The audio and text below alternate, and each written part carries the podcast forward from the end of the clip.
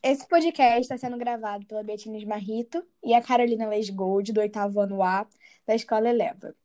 A proposta dele é a gente comunicar a nossa análise de um capítulo escolhido do, livro que, acaba, do livro que acabamos de terminar a leitura, Vidas Secas de Graciliano Ramos.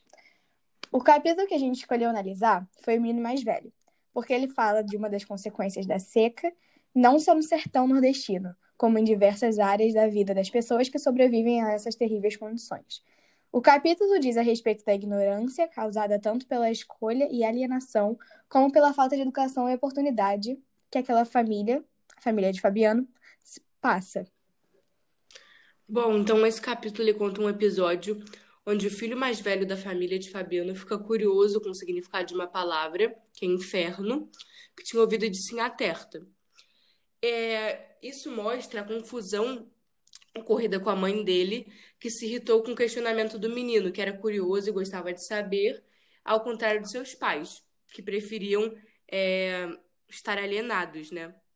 Então o menino insiste perguntando à sua mãe, então ela se cansa e lhe dá um cocorote, como ele fala.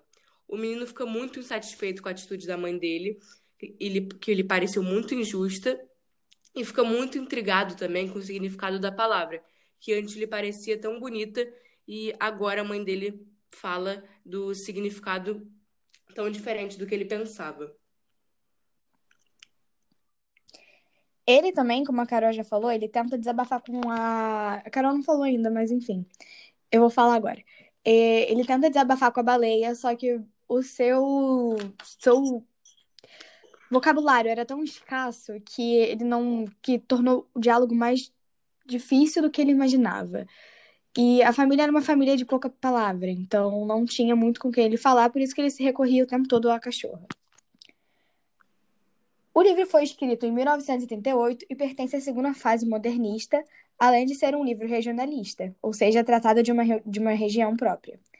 É considerado uma das obras mais bem-sucedidas daquela época, e é um clássico. O capítulo que estamos analisando foi escrito em terceira pessoa e utilizando o pretérito perfeito. O romance se passa no cenário da seca nordestina.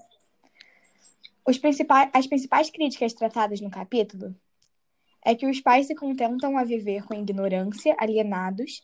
Fabiana acreditava que não adiantava aprender e pensar, pois sempre iria querer aprender mais e mais, então a curiosidade do menino incomodava.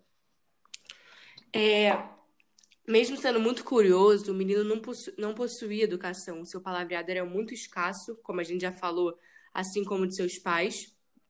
O que nos demonstra a crítica social que Graciliano fez tanto a seca do sertão nordestino, quanto em relação à miséria e escassez dos que lidam com ela e as suas consequências. O menino mais velho, ele não tinha com quem conversar. É, a família não falava muito, né? E por isso que ele foi desabafar com a cachorra baleia, mesmo ela não sendo um ser humano, porque não tinha mais, com mais ninguém para ele conversar. Então ele foi falar com a cachorra e contou-lhe uma história, mas seu, seu vocabulário continuava sendo muito limitado tanto quanto de seu pai e de sua mãe também, né, que tinha um vocabulário bastante limitado. Essa foi a nossa análise do capítulo que a gente escolheu, O Menino Mais Velho. E a gente indica a todos que possam ler esse livro, apesar da leitura ser muito complicada, porque ele é um clássico. Então, retrata de um assunto que antes era muito romantizado, a seca, de um jeito firme, sem muitos sentimentos, mas com muita clareza. Então, você consegue sentir as dificuldades que esse povo realmente passava.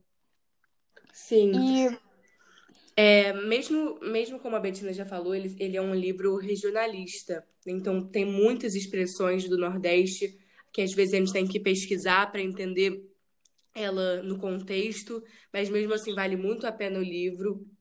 Ele retrata um assunto muito importante, então a gente indica bastante para todos que tenham a oportunidade de ler.